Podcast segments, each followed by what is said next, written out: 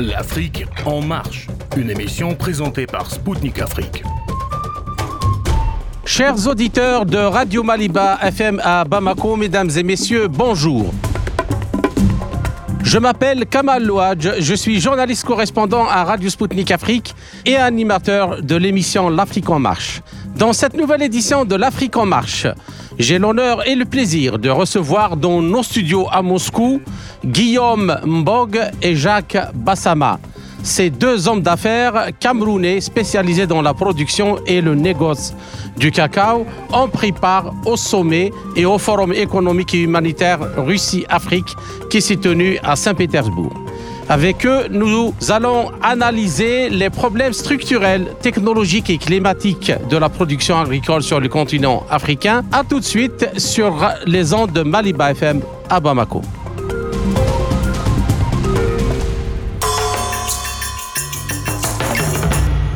Guillaume Borg, Jacques Bassama, bonjour et merci d'avoir accepté de nous accorder cet entretien. Alors, la première question, l'accord sur les céréales de la mer Noire signé durant l'année 2022 et reconduit à plusieurs fois, a expiré le 17 juillet. Et Moscou a informé Kiev et l'ONU de son euh, refus justement de prolonger cet accord. Et le fait est, selon les autorités russes, que la plupart des céréales ukrainiennes qui devaient être acheminées vers les pays euh, du Sud, notamment africains, en réalité ont été détournées par euh, les pays de l'Union européenne et ainsi de suite. Alors, moi, ma question, je vous la pose à tous les deux, euh, vous, vous, pouvez répondre tous les deux. Comment analysez-vous l'impact d'une non-reconduction par les autorités russes de l'accord céréalier de la mer Noire sur les approvisionnements des pays africains. Et étant donné que c'est la Russie en général qui a euh, alimenté le marché africain avec les céréales, du moment que la Russie euh, ne se dérobe pas de ses engagements, est-ce que, in fine, la non-reconduction de cet accord euh, est vraiment quelque chose sans conséquence? Ce n'est qu'une logique à partir du moment où les céréales étaient destinées aux pays africains et qu'ils ne les ont pas eues, il était normal de réajuster l'accord mhm. pour que les céréales arrivent chez, les destinataires initiaux, qui sont les Africains et les, pays du Sud. Mhm. Donc c'est tout à fait normal. Je crois que la, la Russie est dans son droit de le faire parce que les autres n'ont pas respecté l'accord. Mhm. Et, euh, et euh, Monsieur Mbog, euh, pour vous, la non-reconduction, est-ce que c'est vrai, elle affecte la question de la sécurité alimentaire en Afrique ou, ou c'est pas vraiment aussi important que ça? À la première vue, ça a créé de l'incertitude totale. Mais vu l'engagement de son Excellence Poutine, nous sommes confiants et on se dit qu'il va remonter et surmonter cette, euh, ce manquement. Exactement. Aujourd'hui, euh, ceci a amené les pays africains à essayer de trouver des produits de substitution. D'accord. Ce qui fait qu'en sorte que euh, l'impact n'a pas été trop, trop ressenti, particulièrement au niveau du Cameroun, parce que la farine de blé a été remplacée par la farine de manioc, par la farine de maïs pour la fabrication de, de, de pain et enfin en boulangerie en général. Est-ce que est-ce que c'est cette denrée, le, mioc et, le maïs, euh, il y a assez de production justement, comme par exemple au Cameroun. Euh, justement, le, euh, le, gouvernement en a pris acte mhm. et prend des dispositions maintenant pour encourager ces secteurs. Mhm. Intéressant. Oui. Intéressant. Et est-ce que, Monsieur Mbog, pour vous, euh, cela justement, euh, ces matières, euh, ces denrées alimentaires de substitution peuvent justement faire en sorte que, en fait, les céréales ukrainiennes hein, mhm. ne sont pas aussi si importantes pour assurer, en tout cas en Cameroun, mhm. pour assurer la sécurité alimentaire. Moi, je pense que on en a besoin de cet apport russe bien que notre gouvernement ait pris des dispositions nécessaires pour encourager les planteurs. Mhm. Vous savez, c'est d'une façon aussi péremptoire, on ne peut pas cultiver tout de suite et récolter tout de suite. On a donc une marge pour ne pas euh, accuser euh, une pénurie. Il serait nécessaire qu'on soit ravitaillé. En produits russes. D'accord. Bien. Alors, euh, justement, euh, selon les autorités russes, l'approvisionnement des pays africains, ils le disent euh, ouvertement, ne, ne dépend en aucune mesure de la mise en œuvre de l'accord céréalier avec. L'Afrique. La Russie fournira les volumes nécessaires et le président Poutine a même promis du blé et des engrais gratuitement à certains pays. Mais maintenant, moi, je vais aller dans le sens de M. Bassama. Outre le contexte qu'imposent les conditions actuelles de la guerre, euh, du conflit en Ukraine, des sanctions euh, contre la Russie, de, de l'effet boomerang et ainsi de suite, est-ce que vous ne pensez pas que promouvoir suffisamment la production locale africaine est le meilleur moyen, le meilleur chemin pour assurer d'une manière souveraine, souveraine, je le répète, sa sécurité alimentaire? Exactement, c'est ce qui est en train d'être fait en ce moment. On est en train d'encourager euh, la culture de blé, Mhm. du maïs, de manioc, pour que nous ne, pas- nous ne dépendions pas éternellement de l'extérieur.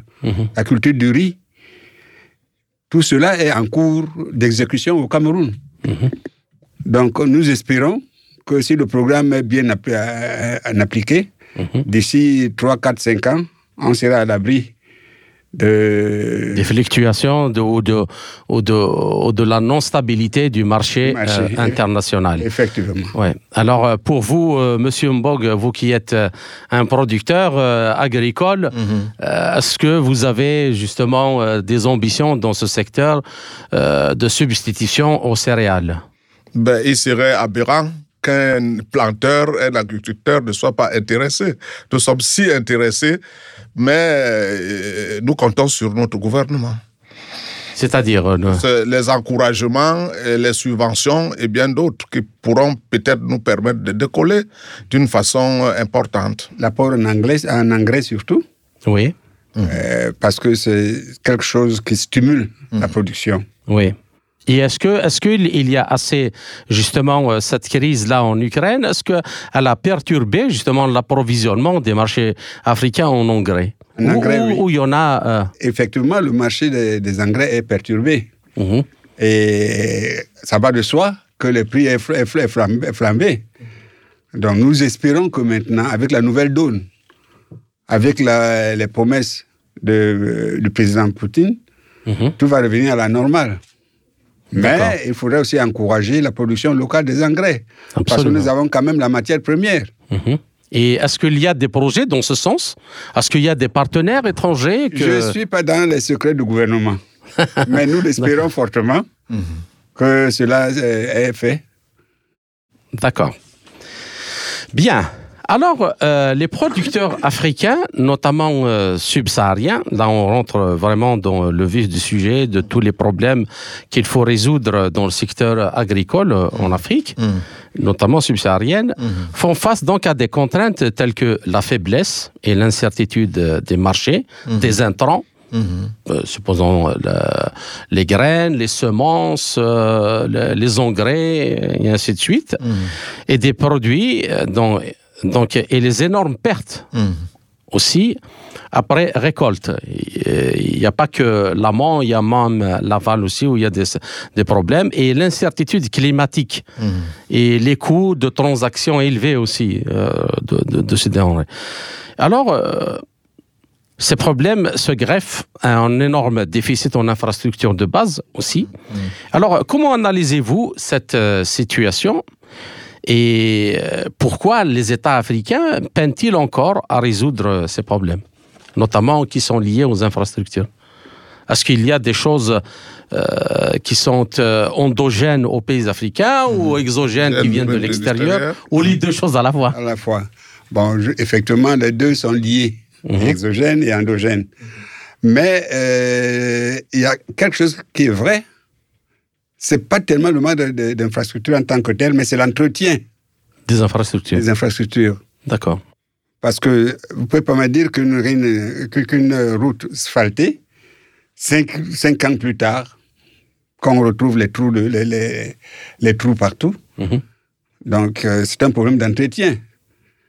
Mais je crois qu'un effort est en train d'être fait Mhm. dans ce sens-là, de multiplier les infrastructures pour permettre aux producteurs de sortir leur, leur production et mettre ça à la disposition de- des consommateurs. Et est-ce que, Monsieur Mbog, est-ce que, le- par exemple, comme l'électricité, l'irrigation, euh, est-ce qu'il y a assez justement d'infrastructures dans ce sens qui permettent euh, aux agriculteurs africains de travailler dans de bonnes conditions? Pour être honnête, nous sommes encore en état embryonnaire. Embryonnaires, Ouais. d'accord. C'est-à-dire C'est-à-dire que euh, nous sommes encore bleus là-dessus. Il n'y a pas assez pour que le planteur puisse s'en sortir. C'est-à-dire pour qu'il puisse, c'est-à-dire euh, il, a beaucoup de frais. S'il veut conserver ses produits, par exemple, il faut de Oui. l'électricité. Il n'y en a pas partout. Ça, c'est clair. Parce qu'il ne faut pas qu'on fasse la langue de bois. Mhm. Bon, les routes, même, comme on disait, comme il a dit tantôt, il n'y en a pas. Donc, il faut des efforts, euh, vraiment des efforts pour que le planteur puisse s'en sortir. C'est ce qui fait que le planteur travaille et les autres gagnent. Parce que lui ne peut même pas évacuer son- ses, son- son- ses produits. Et, et l'eau, et, les systèmes d'irrigation, est-ce qu'il y a Non, assez de... non, au Cameroun, on ne parle pas, peut-être au nord, on parle d'irrigation au nord, oui. mais au sud, on n'en a pas besoin. Et je crois que même sur le plan euh, de la production électrique, les efforts sont faits. Parce que nous sommes aujourd'hui, euh, les barrages euh, en, en- en fonctionnement sont au moins cinq. Mhm. Et il y a aussi, je crois, trois ou quatre qui sont en, en projet. Mhm. Donc, euh, avec, je crois, C'est des barrages hydroélectriques, c'est-à-dire hydraulique, oui, parce que pour l'eau et pour le- la production d'électricité. Voilà. Et il y a aussi un autre programme d'électrification par euh, des panneaux solaires. Solaire. Mhm. Bon, euh, qu'on est en train de mettre en place au nord. Euh, par exemple, en Gaoundéré, on a mis un champ euh, de plaques. Mhm. Et bon. Mais tout ça, c'est l'entretien qui doit suivre. Parce que même ces plaques ne sont pas viables après 5-10 ans. Il faut les entretenir. Absolument, oui. Donc, euh, c'est ça le vrai problème aujourd'hui. Et pour le- les, autres pays de l'Afrique centrale ou de l'Afrique de l'Ouest, Oui. est-ce que vous avez des informations? Comment euh, le- les choses sont organisées? Comment les agriculteurs euh, travaillent? Est-ce qu'ils ont des, des- des moyens, pas de moyens? Euh, Parce qu'on aimerait bien que- faire en sorte que l'image soit claire pour que les gens ne disent pas que voilà, le- le- le- les Africains attendent toujours euh, qu'on leur vient en aide et qu'ils sont capables de travailler avec eux à condition que on crée les conditions de travail. On ne peut pas juste dire à quelqu'un va travailler sans qu'il y ait les conditions de travail. Tout à fait. Je me souviens qu'il y avait un programme sur le fleuve Niger Niger, oui. qui traverse au moins 5 à 6 pays de l'Ouest africain. Il était question d'y euh, construire des barrages pour l'irrigation des plantations dans des zones traversées. Bon, ça a marché à un moment donné. Et après, apparemment, ça marche plus bien. Donc, ça doit être l'une des causes euh, de la baisse de la production. Mais tel que les choses sont en train de se préparer aujourd'hui, par exemple au Mali, euh, au Burkina, peut-être au Niger, Mhm. Les choses pourront changer d'ici deux ans. D'accord. Parce qu'il suffit de- de- d'en prendre conscience et prendre, faire, prendre des dispositions pour mettre les planteurs au travail. Leur donner l'eau, leur donner les semences et les encourager. Donc, euh, dès qu'il y a cette volonté, tout peut suivre. D'accord. Alors, euh, Monsieur Mbog, pour ce qui est des questions des semences, ce que ce soit pour euh, le- les graines pour le blé ou autre chose, euh, par exemple dans votre domaine, euh, le cacao, est-ce que le- les producteurs africains produisent eux-mêmes leurs semences Nous avons des champs sémenciers et ça nous permet quand même de faire l'extension. et, et- et la production est assez suffisante pour maintenir, maintenir les plantations sur plusieurs années ou, vous êtes toujours encore obligé d'importer de l'étranger? Euh, je crois qu'il y a une nuance là. Nous, chez nous, par exemple au Cameroun, Oui. il y a une partie des semences qui sont produites par les planteurs eux-mêmes. Mhm. Ça se passe comment? Vous récoltez par exemple euh, une tonne de maïs. Mhm. Vous mettez deux sacs de côté que vous allez sécher et ça va devenir des graines à, à- à semer. Mhm. Et de même pour le riz, pour, euh, il y a donc une partie que nous produisons nous-mêmes. D'accord. Il y a une partie que l'État produit dans les champs sé- sé- sémenciers. Maintenant, Comme à Bolowa, comme à l'Irat, comme ainsi de suite. bon. Mhm. Maintenant, pour ceux qui peuvent importer, moi je ne crois pas que c'est encouragé par l'État, parce que nous avons tout un service pour cela. Mais ça n'empêche pas que celui qui a les moyens, qu'il le fasse. Mhm. D'accord. Mais ça, donc, euh, s'ils font, euh, s'ils importent les semences ou les graines, c'est par choix. C'est pas parce qu'il y a un manque. Non, ce n'est pas pas parce qu'il y a un manque euh, sur euh, Le- de la production locale. C'est le cas du Cameroun. Le cas du Cameroun. Et pour les autres pays, notamment autour du lac Tchad, euh, la situation actuelle. La situation est- n'est pas bonne. Pourquoi? Parce qu'avec euh, Bo- Boko Haram, en réalité, Boko Haram, c'est quoi? C'est les îles du lac Tchad qu'ils ont occupées. Mhm. Or, c'est dans ces îles-là que les, les populations cultivaient. C'est là où ils faisaient la pêche. Aujourd'hui, ils ne peuvent, pas ils peuvent, pas- ils peuvent pas essayer d'y- aller. Il y, a, il y a de l'insécurité. Bon, en ce qui concerne, par exemple, le Tchad, par exemple, le nord du, du Nigeria, le nord du Cameroun. Bon, maintenant, maintenant, avec la sécurisation qui vient à petits pas, est-ce que les gens auront le courage d'y rentrer encore pour recommencer leurs activités? C'est à voir. D'accord. Et le lac Tchad en, tant que- en tant que tel, est-ce qu'il reprend un peu de, de vie euh, ou s'il est toujours encore euh, dans des situations désastreuses par rapport à la quantité d'eau et tout? Voilà, justement. Apparemment, sur le plan sécuritaire, ça, ça s'améliore. Oui. Mais avec le changement climatique, Mhm. euh, le lac se dessèche. Bon, pas en grande quantité en un an, mais toujours est-il que ça se réduit. Et donc les quantités deviennent de plus en plus euh, faibles et Ouais. donc pas assez pour toutes les populations euh, qui, qui environnent. Mais- d'accord. Il y a, y a un projet hein, qui est défendu de ce fait depuis très longtemps euh, pour revitaliser le, le lac Tchad euh, euh, en ramenant, en creusant un canal euh, artificiel du fleuve Congo euh, pour ramener l'eau au lac Tchad. Mais euh, malheureusement pour l'instant, hein, il est toujours archivé dans les tiroirs. Hein, pas assez de, de courage politique euh, pour le faire. Bien. Alors, la, question suivante, l'augmentation des investissements publics dans les infrastructures euh, physiques, euh, comme les routes, euh, comme les barrages, les activités de production d'électricité, peut-être même de dessalement de l'eau de mer dans les régions où il est nécessaire de le faire. Et aussi les infrastructures pour faire en sorte que ce qui est au moins récolté ne se dégrade pas, c'est-à-dire qu'on empêche au maximum la dégradation des, euh, des récoltes. Alors, euh, le secteur privé a forcément un rôle à jouer euh, dans ça. L'État euh, non plus ne peut pas tout faire, ne peut pas investir dans tout. Donc vous qui êtes des, des, des- justement des, Des opérateurs, de- des agriculteurs et des opérateurs du secteur privé, est-ce que quel est comment voyez-vous le, le rôle du secteur privé? Est-ce que euh, la solution ne serait pas justement dans un partenariat public-privé euh, de telle façon à à faire en sorte que le, euh, la vision là de la sécurité alimentaire et, et, et de la souveraineté alimentaire même soit, soit résolue Je crois que tant qu'il n'y aura pas de la mécanisation du travail de l'agriculteur, Oui. il serait très difficile de faire cette jonction entre l'État et le privé. Mhm. L'État a des terres. Le privé peut commander des machines. Oui, Mais ça va impliquer une chose, la formation des planteurs, absolument. la formation des agents d'entretien. Mhm. Donc, c'est tout un programme. Mhm. Et je crois qu'il y a eu un programme de montage des machines agricoles à Ebolova qui a été mis en stand-by à un moment donné, mais qui est en train de reprendre la vigueur. Nous espérons que ça va aboutir, n'est-ce pas, à, à l'agriculture extensive, qui sera euh, un joint venture entre l'État et les privés.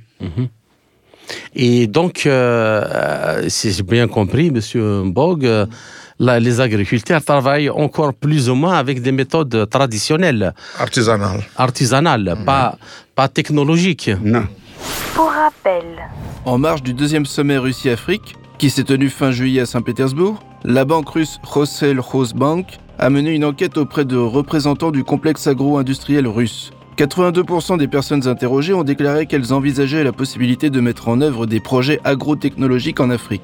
65% pensent que l'expérience russe en matière d'agriculture de précision serait la plus intéressante pour les pays africains, et la moitié des personnes interrogées ont cité la gestion agricole comme un domaine prioritaire. À peu près le même nombre a mis en avant les technologies de sélection et la biotechnologie. Une personne sur trois a déclaré que les pays africains pourraient être intéressés par l'utilisation de la robotique et des drones russes dans l'agriculture.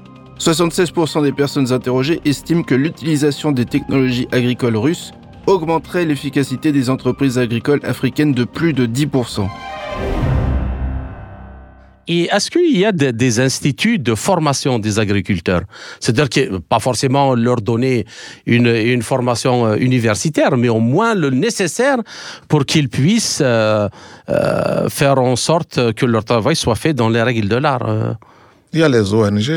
parce que euh, ça, ça aussi est très important. Av- Avant, le ministère de l'Agriculture- avait des moniteurs agricoles qui étaient là pour l'encadrement des planteurs. Mhm. Bon, euh, par la force de la crise, ce service n'existe plus. Cependant, je crois qu'il y a des séminaires qu'on organise euh, de temps en temps selon les secteurs d'activité. Bah, Je donne un exemple. Quand il a fallu faire euh, le poivre à Penja, il a fallu former les planteurs de- du secteur pour euh, améliorer la production en quantité et en qualité du poivre qui est devenu un label aujourd'hui. Du Cameroun. Oui. Ah, d'accord. Bon, donc euh, c'est un exemple comme sur d'autres produits, mais il faut quand même qu'il y ait une prise de conscience. C'est ça qui est très important. Il faut qu'il y ait une prise de conscience. Parce que lui, par exemple, s'il a ses 20, 20 hectares de cacao, pour qu'il recrute la main-d'œuvre là-dessus, C'est un problème. c'est un problème. C'est-à-dire? Un problème. Un problème parce que la main-d'œuvre se fait rare et nous sommes entourés de, c'est pas moi, de- des sociétés agricoles Oui. qui absorbent tout le personnel. Nous avons des difficultés, on travaille beaucoup plus avec des temporaires. C'est-à-dire euh, la, la- main-d'œuvre, elle se fait très rare parce que euh, n'y a pas assez de, de connaisseurs, vous voulez dire. Il y Des gens pas- qui connaissent le travail et qui peuvent travailler euh, dans les champs. Pas, pas, pas, pas tant que ce- c'est pas cela le problème. Le problème, c'est que euh, la jeunesse, Oui. à un moment donné, a déserté les campagnes. D'accord. Il faut maintenant retrouver une main-d'œuvre capable de faire ce travail. Mhm.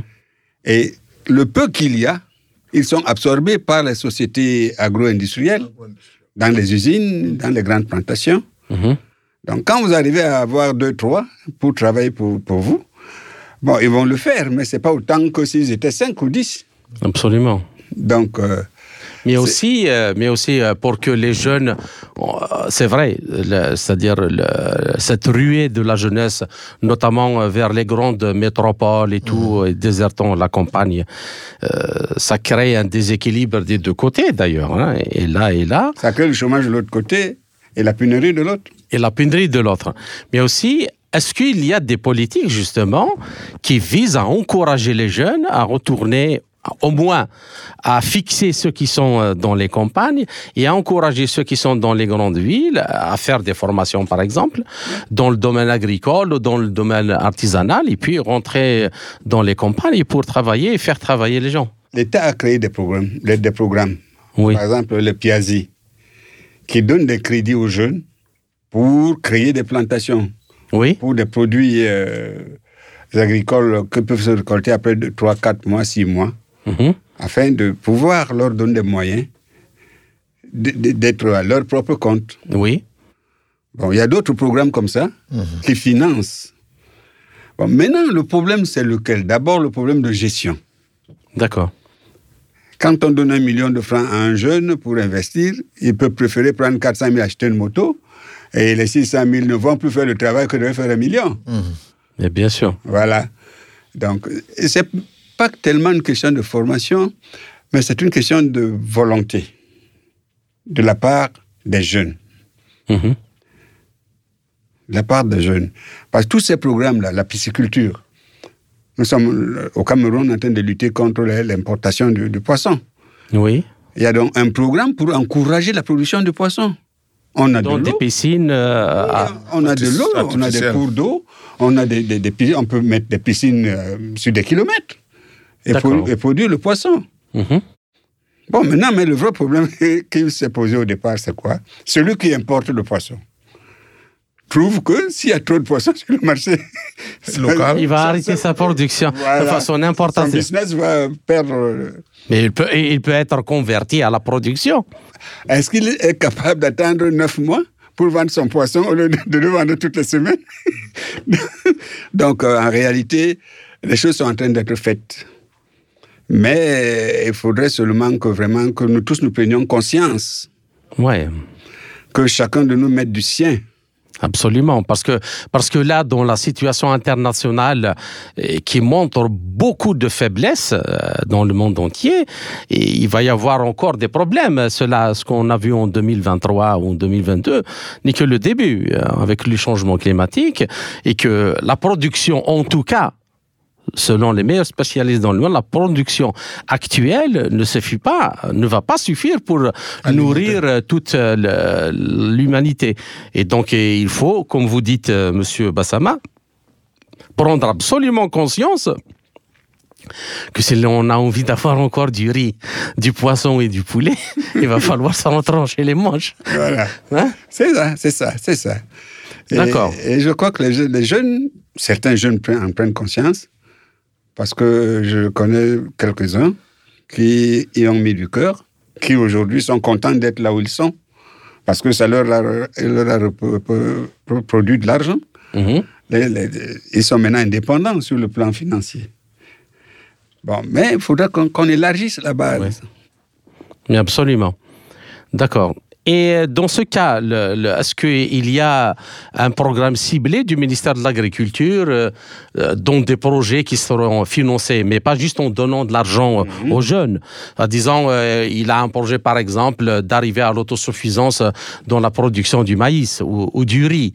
Et puis, euh, l'État euh, se donne garant pour, par, par exemple, acheter la, la- la récolte à, à bon prix pour que les gens puissent gagner leur vie et qu'ils puissent vivre dignement, envoyer leurs enfants à, l'école et ainsi de suite. Est-ce qu'il y a ce genre de, programme euh, Je, vais, je vais vous dire une chose. Au Cameroun, Ouais. les bassins de tous ces produits-là existaient déjà et existent maintenant. L'État est en train de vouloir les redynamiser.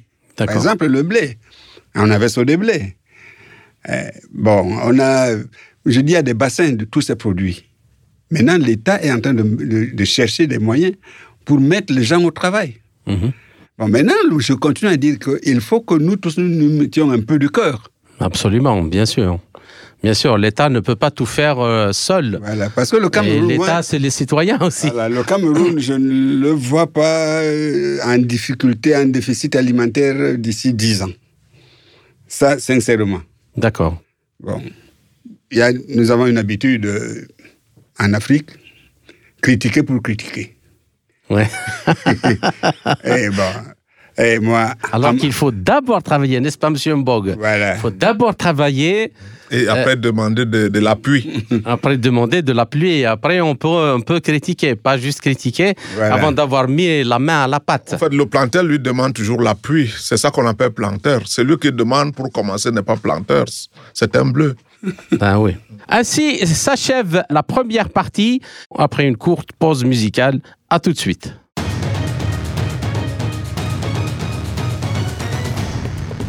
Suivez Spoutnik Afrique sur Maliba FM.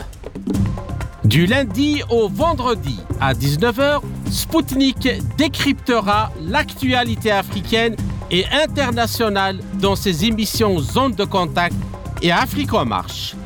Politique, économie, défense, diplomatie. Des spécialistes de renom vous donneront une vision alternative à celle proposée par les médias mainstream. Du lundi au vendredi à 19h sur Maliba FM. FM.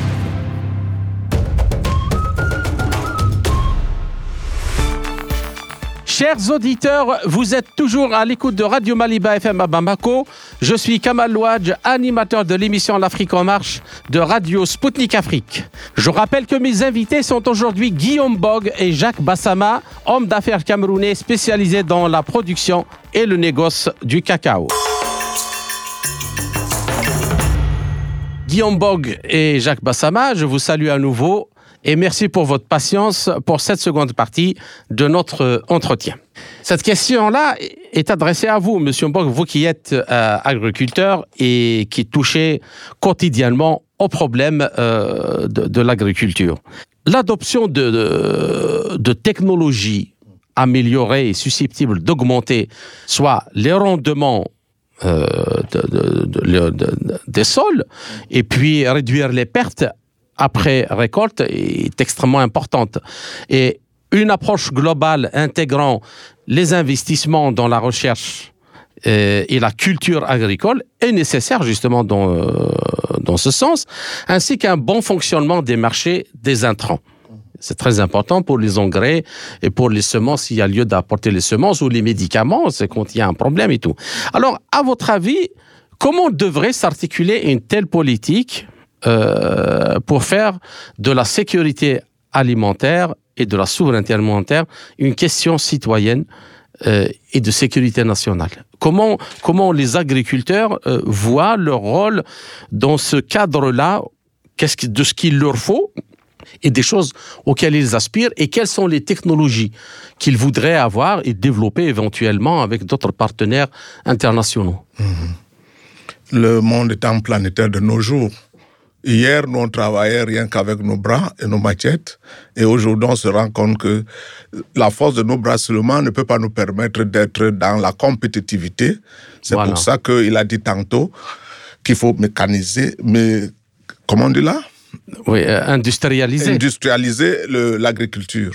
C'est-à-dire que les partenaires doivent nous appuyer, nous apporter le nécessaire pour qu'on fasse des étangs, parce que le Cameroun a suffisamment de la superficie mais seule la force des mains ne peut pas nous permettre d'être compétitifs. D'accord.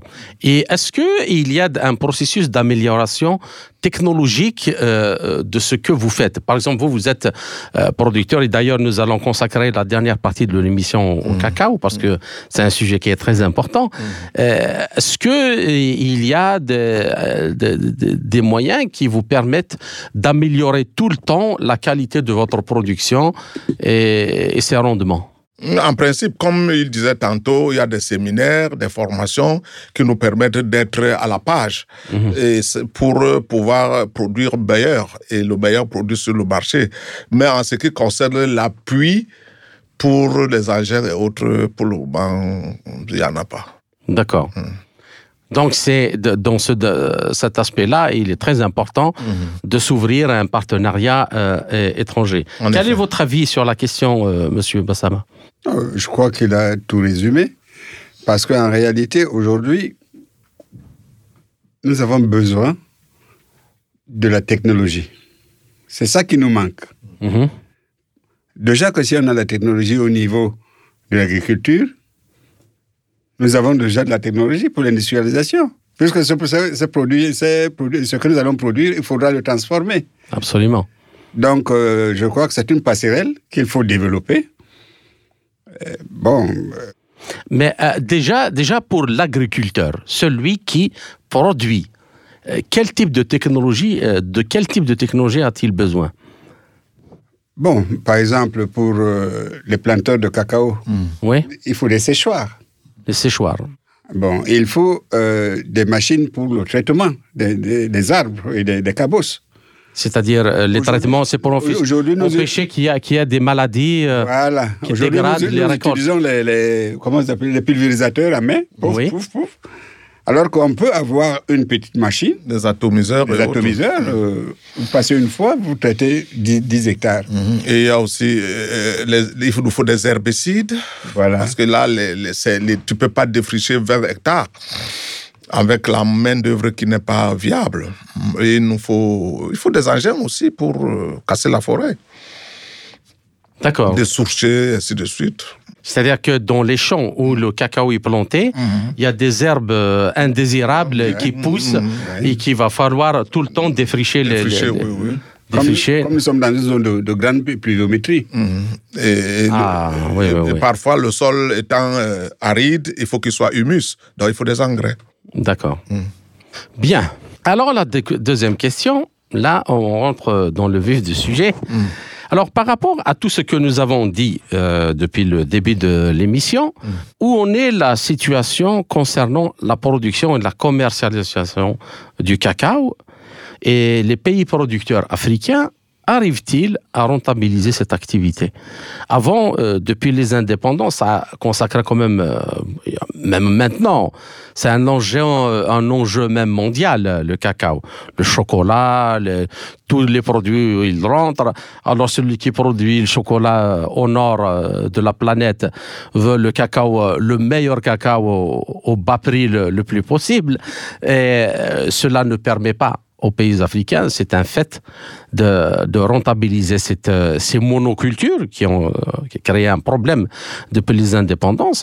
Et, euh, et ce n'est pas juste, tout simplement. C'est qu'ils travaillent dur et ils ont le droit de vivre du fruit de leur travail. Vous savez, le cacao est un produit, c'est de l'or, De l'or, oui. en réalité. Et les gouvernements avaient pensé, à un moment donné, pour que le planteur soit sûr de son revenu, de fixer un prix pour toute une campagne. On appelait ça le prix sta- stabilisé. Mhm.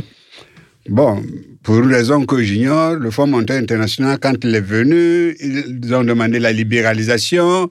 Chacun achète où il veut, comme il veut. Un, ça a détérioré la qualité. Bon, de deux, euh, beaucoup de gens se sont découragés. Mais maintenant, pour le cacao, en matière du Cameroun, par exemple, c'est en train de prendre le poids de la bête. Parce qu'il y a euh, l'Organisation nationale euh, du cacao et du café qui y veille. Il y a le Conseil interprofessionnel du cacao et du café qui y veille. Et les ONG. Donc, on est en train de revitaliser les, les- les coopératives Mhm.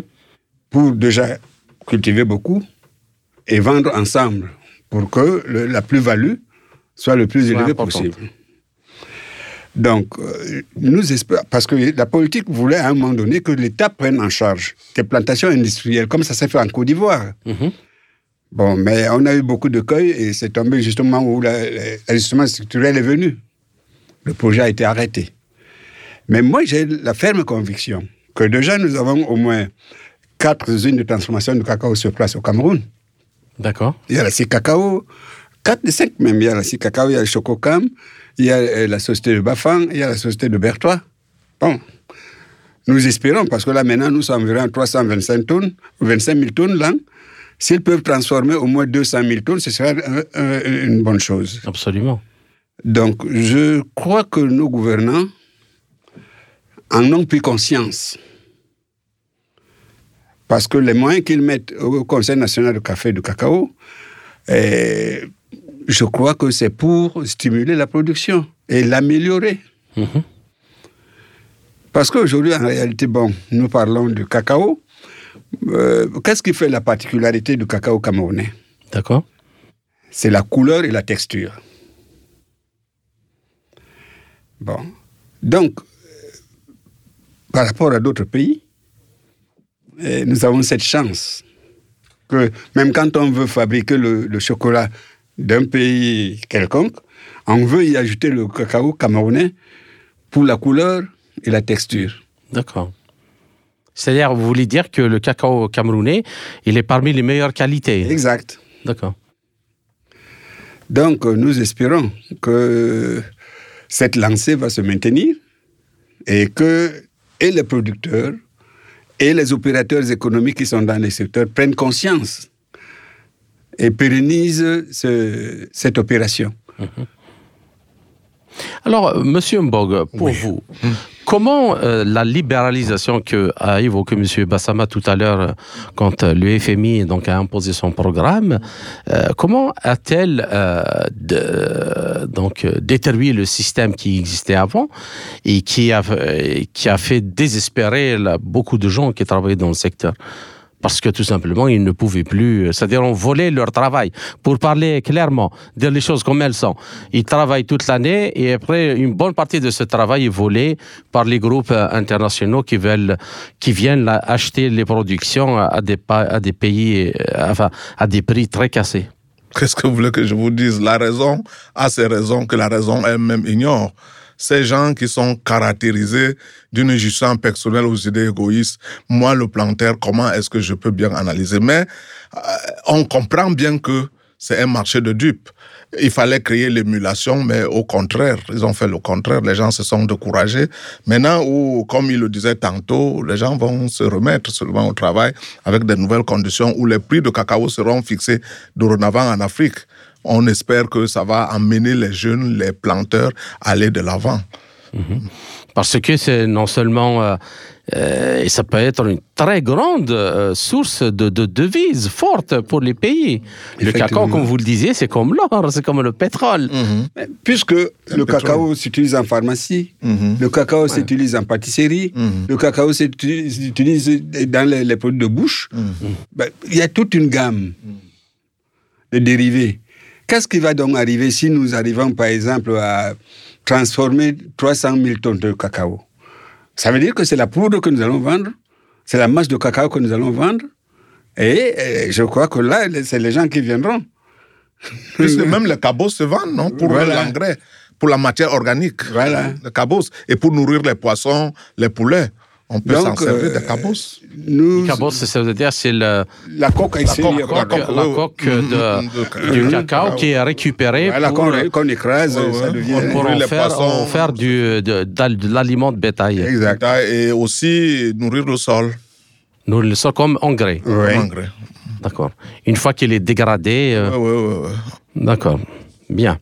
Alors, euh, la question suivante, pour ce, donc, dans ce domaine-là du cacao, quels sont les problèmes euh, financiers, je ne sais pas, peut-être aussi technologiques, infrastructurels, euh, commerciaux dont souffrent les producteurs et les distributeurs de cacao dans les pays africains? Et est-ce que les Africains disposent de moyens comme le raffinage assez de moyens, pas uniquement le Cameroun, pour le raffinage, pour protéger leur production et la vendre sur les marchés internationaux à des prix convenables. Je crois que c'est une question de volonté politique, tout simplement. Prenons un exemple. Quelqu'un qui est en Algérie, Oui. il achète un- euh, son cacao dans un pays producteur, qui passe par un pays tiers de transformation. Ça fait quoi? Ça fait en sorte que Oui, je rappelle que, par exemple, en Afrique du Nord, il y a des sociétés qui achètent le cacao africain, mais qui transitent par des pays européens qui le raffinent avant qu'ils le, le vendent en produit prêt Raffiné. à être industrialisé. Voilà. Alors, je Le crois, que, je crois que ces pratiques-là doivent s'arrêter. Donc, si nous, avons, nous pouvons nous-mêmes euh, transformer ces produits sur place, déjà, on gagne en temps, on gagne en transit et on gagne en qualité. Et en prix surtout. et en prix. En prix surtout. Pour rappel, La transformation locale des produits pourrait permettre d'augmenter considérablement les revenus des Africains. Selon une récente étude d'Oxfam internationale, une confédération internationale des ONG travaillant pour mettre fin aux injustices à l'origine de la pauvreté, les géants occidentaux de l'agroalimentaire font des bénéfices énormes aux dépens des producteurs africains. Les fortunes combinées des familles Mars et Ferrero, qui possèdent les deux plus grandes sociétés privées de chocolat, ont augmenté de 39 milliards de dollars depuis 2020. Nestlé et Lindt ont réalisé des milliards de bénéfices ces trois dernières années grâce à leur seule division confiserie. Cependant, au Ghana, par exemple, les producteurs locaux de cacao ont vu leurs revenus chuter de 16% depuis 2020. 90% de ces producteurs ne gagnent pas de revenus vital, c'est-à-dire le salaire minimum pour couvrir les besoins élémentaires comme la nourriture, le logement et les vêtements. Donc, euh, nous espérons que les décideurs prennent conscience et euh, que... Parce que le financement, c'est quoi au fait? Mhm. Au Cameroun, par exemple, les, les grands groupes qui achètent le, le produit camerounais, ils préfinancent en campagne. Donc, ils envoient des gens sur le terrain. Ils mettent de l'argent à leur disposition. C'est eux qui prennent cet argent pour donner aux planteurs. D'accord. Par contre, avant, c'est l'État camerounais qui mettait de l'argent à la disposition des planteurs. Bon, maintenant, c'est vrai. L'État ne peut pas s'occuper de tout. Mais comme on dit, le privé et l'État peuvent mettre une plateforme pour mettre maintenant le financement à la disposition du planteur, afin que nous ne dépendions plus du financement extérieur. Mhm. Donc, euh, nous espérons. Et puis, euh, prendre aussi en compte, par exemple, les zones de production, les bassins de production pour les routes. Parce que les routes des, des bassins de production sont vraiment dégradées, surtout en saison de pluie. D'accord. Donc, c'est des problèmes qu'il faut voir et chercher à les résoudre. D'accord. Bien. Alors, euh, dans ce, justement, euh, dans ce volet-là de résolution de problèmes techniques, technologiques, euh, financiers, est-ce que euh, vous pensez qu'il y a un travail à faire euh, avec des partenaires étrangers comme la Russie, comme la Chine, comme l'Inde, Oui. pour le transfert de technologie, la formation des techniciens et des agriculteurs, mais aussi le, le raffinage et- Prenons le cas de la Russie. Pour Oui. les expériences que je connais. La Russie a voulu acheter du café torréfié camerounais à un moment donné. Bon, pour quelle raison ça, a- ça a capoté, ça je ne peux pas vous le dire. Mais pour l'opération, elle existe, puisque j'y ai presque participé. D'accord. Bon, la Russie, à un moment donné, voulait acheter le café brut camerounais. Ils ont coopté un Malien qu'ils ont envoyé au Cameroun, qui est tombé entre de mauvaises mains. Et l'affaire a capoté. Donc, je dis, par exemple, au lieu que la Russie euh, puis passe par, par exemple, la Norvège pour une centrale d'achat pour acheter les produits camerounais, euh, ils peuvent créer des structures au Cameroun et travailler avec des Camerounais. Mhm. Donc, euh, moi, je dis, je suis... Peut-être, est-ce que ça ne serait pas intéressant de créer une sorte de, chambre de commerce et de l'industrie ou une sorte de, une sorte de mutuelle euh, où on peut mettre et les opérateurs russes et les opérateurs africains, camerounais en l'occurrence, ensemble, pour que éviter le- les intermédiaires. euh, C'est ce que j'appelle une plateforme. Plateforme. Mhm. Voilà. Bon. Et là, je sais qu'il y aura des freins. Parce que ceux qui n'y trouveront pas leur intérêt feront tout pour que ça ne marche pas. Mais je dis, pour- on peut commencer par une petite expérience. Mettre sur pied une petite structure qui va fonctionner un, deux, trois ans, qu'on voit ce que ça donne avant de l'agrandir. Mhm. Donc c'est faisable. Bien, absolument. Absolument. Bon, parce que, euh, par exemple, moi, le- la centrale d'achat de, de Norvège ici, ils prennent le- les produits partout et c'est eux qui revendent. Vous allez trouver que dans leur compte, euh, dans leur comptabilité, vous allez voir vendre du cacao. Ils n'ont pas eu une tige de cacao. Ils n'ont pas eu une tige de cacao de. et- et- Non, ils- ils, ils- affichent de. Oui, mais eux, ils vendent. Ils vendent le cacao du Cameroun, par exemple, parce qu'eux, ils achètent, ils stockent. Oui. Et après, quand euh, un ingénieur a besoin de cacao, il s'adresse à eux. Non, ils ne s'adressent pas aux producteurs camerounais. Voilà. Ce qui fait justement euh, que les prix explosent pour les, les, les- les spéculateurs. Euh, et c'est des prix dont euh, l'agriculteur ne touche pratiquement rien. Les États camerounais avaient voulu faire une expérience qu'on appelle les stocks de, de rétention. Mhm. Ça veut dire qu'on crée des magasins témoins. Quand le prix est bon, on vend tout. Quand le prix est très bas, on stocke une partie pour permettre de Pour maintenir de les prix. Bon, mais je vais vous dire que c'est les Africains eux-mêmes qui ont, qui ont saboté l'expérience. Et pourquoi? Pour des intérêts égoïstes, c'est tout. Il ne y a pas, il faut pas être sorcier pour le savoir. Pour des intérêts égoïstes. Hmm. C'est tout. Et est-ce que de- dans justement cette question-là de, de raffinage de, de cacao, euh, il y a, il y a des, des possibilités, à votre avis, avec euh, les Russes, avec la technologie russe, de faire en sorte qu'on puisse installer des usines de raffinage et pourquoi pas de production de chocolat de grande qualité euh, sur place et puis le vendre un peu partout dans le monde? C'est ce que je suis en train, j'essaie d'expliquer. Que une joint venture de la Russie et d'un ou de deux Camerounais Mhm. peuvent commencer par une structure. Parce que si on amène la, la- la grosse structure du coup, ça va, paniquer, ça va faire paniquer les gens. On commence par une petite structure et qui nous permet de- d'éviter certains écueils. Et maintenant, donc, ça, ça grandit. C'est faisable. Et c'est ce que nous souhaitons au Cameroun. Le transfert de technologie. D'accord. Et quels sont les autres domaines de l'agriculture où on peut justement envisager cette euh, coopération et, et, et pour la production agricole et pour la transformation euh, locale? À part le cacao, peut-être aussi Il y a- le café. ou- Il y a le manioc, Le maïs, il y a le maïs, il y a le plantain, la, la il y a patate. La patate, il y a les ignames. Bon, et bien d'autres. et bien d'autres. Pas- Le Cameroun a une variété de cultures. Une variété Il parlait hier de soja, par exemple. de soja, tout ça. Oui, le lait de soja qui, qui, qui se vend.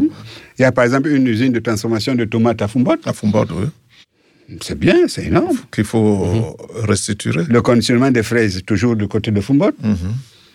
Ça marche. Je peux vous dire que le Cameroun est en friche. Tout est possible. Tout est possible au Cameroun. Parce qu'en réalité, on n'était pas encore dans l'option de produits camerounais pour le Cameroun. D'accord.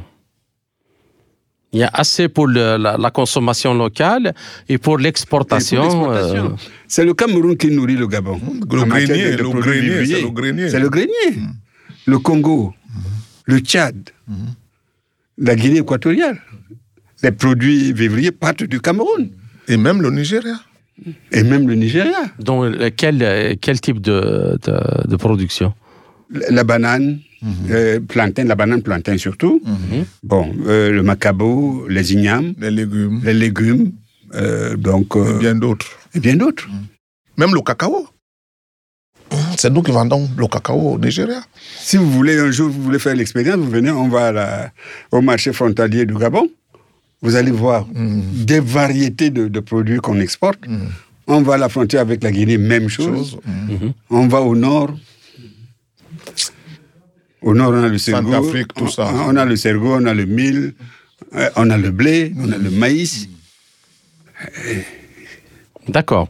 Bien. Alors, euh, par rapport à le- euh, au pays de l'Afrique centrale ou de l'Afrique de l'Ouest, est-ce qu'il y a cette volonté euh, de créer une synergie entre les différents euh, euh, agriculteurs pour, pour se, se défendre justement, au moins sur les marchés internationaux et Oh. ceux qui transforment aussi Au contraire, nous, ils sont- nous sommes concurrents. Ah. Chacun pour soi. Et pourquoi cette situation Et Je- pourtant, euh, tout, tout le monde a à y gagner si... Je ne je peux pas oser m'avancer trop loin. Oui. Mais la mentalité que nous avons eue à la colonisation nous, nous habite jusqu'aujourd'hui. C'est c'est pourquoi vous avez parlé de la volonté politique. je- je vais vous dire une chose, par exemple. Oui, Le CFA de l'Afrique centrale ne s'échange pas euh, avec le CFA de l'Afrique de l'Ouest. oui, oui, oui on le savez. sait, oui. Le CFA, Mais comment pouvez-vous l'expliquer? Oui.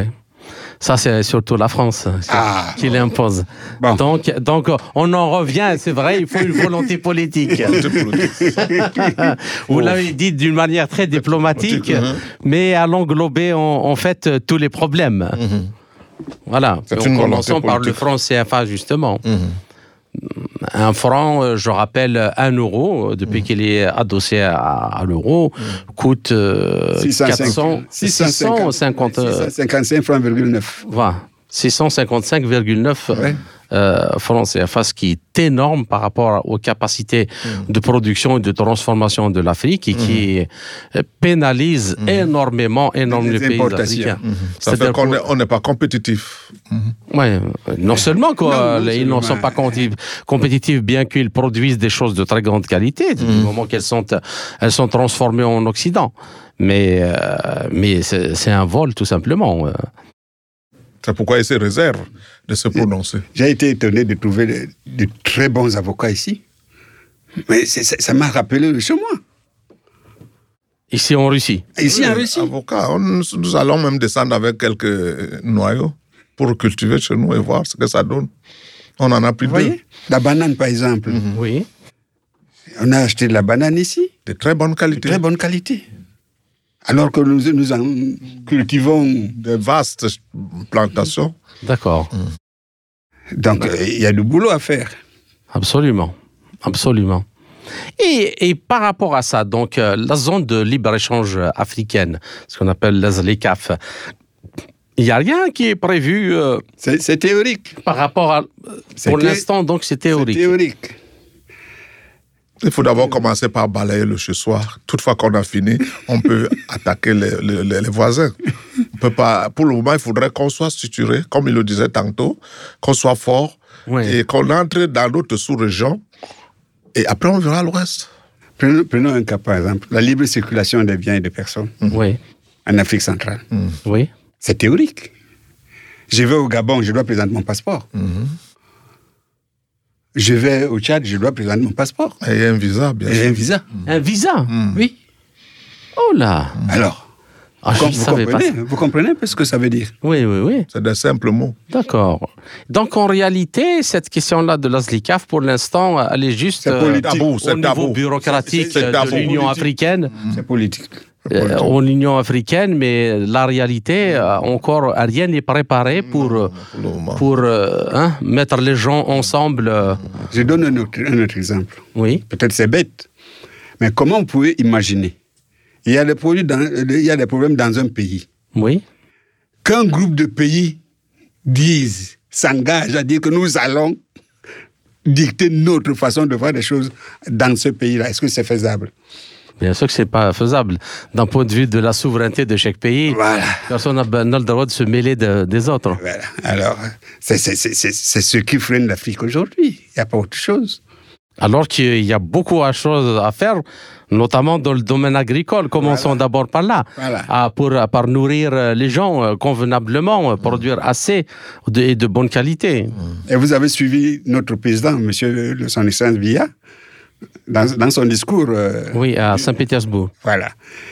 Ça veut dire que, d'une façon assez claire, il vous a invité à l'aider à travailler. Il a invité la Russie. Oui, la Russie a venu en appui. Oui. D'accord. Et il est déterminé. Je donne un autre exemple. Des étudiants diplômés de la Russie, des, des- des universités de la Russie, doivent faire valider leur diplôme en France avant de trouver du travail au Cameroun. En France Oui C'était comme ça. Pas au Cameroun Alors, comment vous expliquer ça? Ah. Ah bon Pas au Cameroun, pas au ministère du Cameroun, en France. Même si, pour des raisons de- d'apparence, on vous dit que, bon, le, au Cameroun, ouais, mais euh, le quitus vient de quelque part. D'accord. Ah, ça, je ne savais pas. C'était un paradoxe. Ouais, je ne le savais pas. Je ne le savais pas. Euh, bien. Donc, il y a beaucoup de choses à faire encore. Une chose à faire. Beaucoup de choses à faire et surtout, euh, ça fait en tout cas, ça m'a fait un énorme plaisir parce que j'aime bien recevoir euh, les hommes de terrain parce que la réalité est celle du aussi- terrain. Mm. Euh, les discours, on peut tenir tous les discours qu'on peut, mais après, si le- après le- les discours, s'il n'y a pas de politique euh, de changer la réalité sur euh, le terrain, euh, les discours, bon, restent juste de belles paroles. à part ça, rien du tout. Bien. Alors, chers auditeurs, notre entretien arrive à sa fin. Guillaume Mbog, bien que vous n'avez pas beaucoup parlé, monsieur Mbog, Ouais, ouais. et Jacques Bassama, je vous remercie pour cet euh, entretien. J'espère que nous avons réussi a posé cette grave problématique euh, de la sécurité et de la souveraineté alimentaire. Mhm. Aussi euh, la question du cacao, qui est euh, très importante parce qu'il peut être une source de revenus importante pour les pays euh, africains qui cultivent euh, cette denrée. Mhm. Et j'espère vous retrouver dans une autre occasion pour un autre entretien Mhm. et pour traiter d'un autre sujet. Merci encore une fois et à très bientôt. Merci. Merci. Tout le plaisir a été pour nous.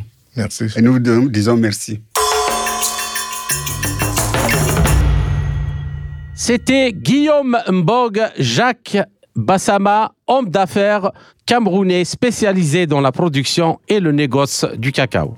Ainsi s'achève cette édition de notre émission L'Afrique en marche, proposée par Radio Sputnik Afrique en partenariat avec Radio Maliba FM à Bamako. Je suis Kamal Louadj. Merci de nous avoir suivis, tout en espérant avoir été à la hauteur de vos attentes. Chers amis, je vous retrouverai très bientôt pour une autre émission. D'ici là, portez-vous bien.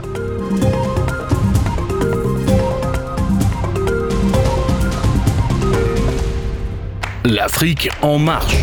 Une émission présentée par Spoutnik Afrique.